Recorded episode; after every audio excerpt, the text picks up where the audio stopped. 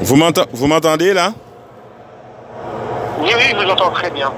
Alors, euh, vous allez me redonner euh, le nom et le prénom et la fonction. Bonjour, je suis le capitaine de vaisseau Nicolas Rossignol, commandant le porte-hélicoptère amphibie Dixmude. Commandant, vous avez, euh, vous êtes arrivé à la Martinique ce matin. Votre première escale a été la Guadeloupe. Vous pouvez nous préciser la route que vous avez faite? Alors, le déploiement du, bâtiment s'inscrit dans le cadre de l'opération euh, Résilience, qui témoigne de l'engagement des armées dans la lutte contre la pandémie. Le bâtiment a appareillé le, de Toulon le 3 avril pour rejoindre la zone anti-Guyane et agir en soutien des autorités locales dans la lutte contre l'épidémie de Covid-19. Le bateau, il a. terminons aujourd'hui à Fort-de-France. Oui, je vous écoute, Nous terminons à Fort-de-France le premier volet. Nous terminons à Fort-de-France le premier volet de la mission, qui répond à une demande de la cellule interministérielle de crise d'acheminer du fret de la métropole depuis la zone anti jusqu'à la zone anti-Guyane. Très bien. Alors, la, Et la la- traversée, très bien, commandant. La mission, la mission, elle est, elle est avant tout euh, militaire ou médicale? Alors, la mission elle comprend deux volets, un volet de transport de fret et un volet de renforcement des capacités des autorités locales. Très bien. On termine à l'heure actuelle le premier volet, le volet de transport de fret. On a répondu aux besoins exprimés par la cellule interministérielle de crise à Paris en acheminant du fret depuis la métropole vers l'ensemble de la zone anti-Guyane. Au cours Et- de la traversée, on a dialogué avec les autorités locales pour définir la séquence logistique et confirmer la nature du fret à décharger dans les îles du Nord, à Saint-Martin, en Guadeloupe et en Martinique. Ce fret, vous pouvez nous dire euh, ce qu'il y a dedans, euh, si c'est pas les éléments stratégiques, et en particulier pour la Martinique, il paraît que vous avez même un camion de pompiers. Alors, le détail du fret vous sera donné à 11h lors du point de presse qui sera effectué par le préfet et le contre-amiral Ozerman, commandant supérieur des forces armées aux Antilles. Très bien. La deuxième mission, euh, commandant, euh, quelle, euh, quelle sera-t-elle? Là aussi, je suis désolé de pouvoir de pas pouvoir répondre à vos attentes en avance de phase, mais vous comprendrez bien que le point de titre de 11h va permettre de répondre à l'ensemble des questions tout à fait légitimes que vous vous posez. Très bien. Alors, par contre, parlons de, ce bateau. Il y a combien d'hommes euh, à bord? Alors, ce bateau comprend un équipage de 200 hommes et femmes. Euh, c'est un bâtiment de 200 mètres qui se caractérise par sa polyvalence et dont la vocation est d'agir de la mer vers la terre. Il est en mesure de déployer des engins de débarquement et de faire décoller des hélicoptères qui le rend particulièrement adapté à la mobilité impérille.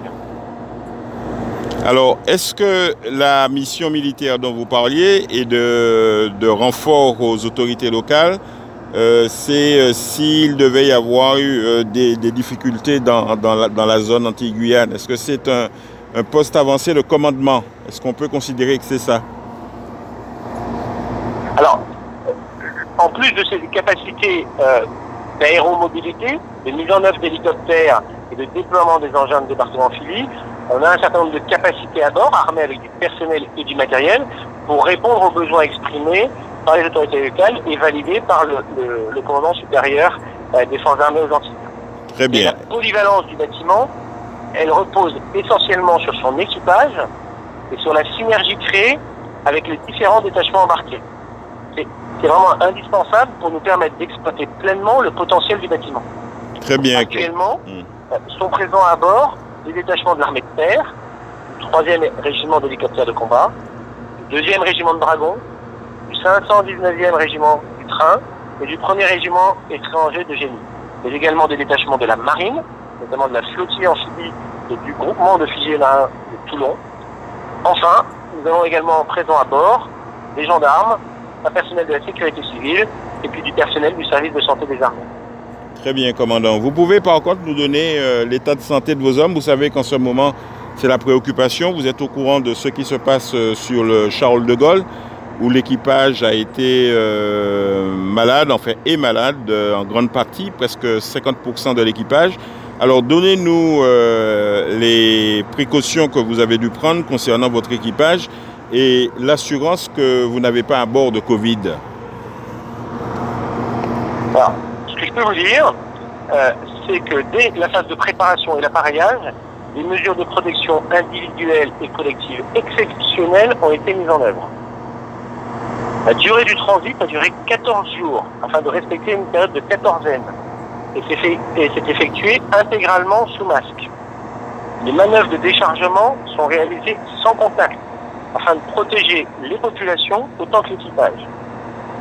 L'ensemble de ces mesures sera maintenu en vigueur autant que nécessaire pour assurer la protection de l'équipage. À ce stade, à ma connaissance, il n'y a pas de cas avéré de membres d'équipage atteints du Covid-19. Est-ce que vous avez euh, Mm. oui, est-ce que vous avez testé ceux qui vont descendre ce matin? Conformément aux directives que j'ai reçues, l'ensemble du personnel appelé à être déployé à terre au cours de la mission a été testé et n'appelle pas de commentaires particuliers. Très bien.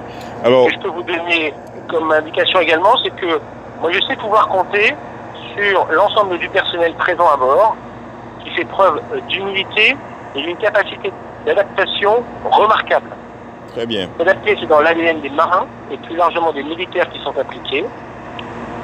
Face à cette crise qui est vraiment inédite, l'équipage va devoir trouver des solutions qui sont novatrices pour répondre aux, besoins, Euh, mais il fait preuve euh, d'un euh, grand sens de responsabilité et tout particulièrement la trentaine d'ultramarins présents à bord qui sont conscients d'être un des vecteurs d'expression de la solidarité nationale en- envers nos compatriotes des Outre-mer. Très bien. Eh bien, écoutez, commandant, on vous attend à 11h pour le point presse et on vous remercie de nous avoir euh, accordé cette interview en exclusivité. Euh, vous êtes, je le rappelle, encore sur le bateau et euh, nous vous remercions de, de nous avoir permis cet entretien. Merci, commandant, et on se retrouve tout à l'heure au point presse d'ici une ou deux heures. D'accord, bah écoutez, je vous remercie pour vos questions et puis bah, écoutez, je suis effectivement très heureux de revenir ici, même si les circonstances sont, euh, sont assez singulières et très heureux de me rendre utile au profit de la population euh, solaillaise et antillaise plus largement. Oui, effectivement, vous êtes euh, un ancien de la Martinique puisque vous avez été présent, me semble-t-il, pendant les événements de 2009 et les événements de Dean, me semble-t-il. Oui, c'est tout à fait correct, mais j'ai gardé un, un- un excellent souvenir de mon séjour et je suis euh, très heureux de, de pouvoir euh, revenir et faire découvrir, euh, même si c'est à distance, euh, et la Martinique à l'ensemble de l'équipage présent à bord du Dixie. Très bien. Merci, commandant. Bonne journée à vous. Merci. À très bientôt. Au revoir. À très bientôt. Au revoir, commandant. Oui, allô?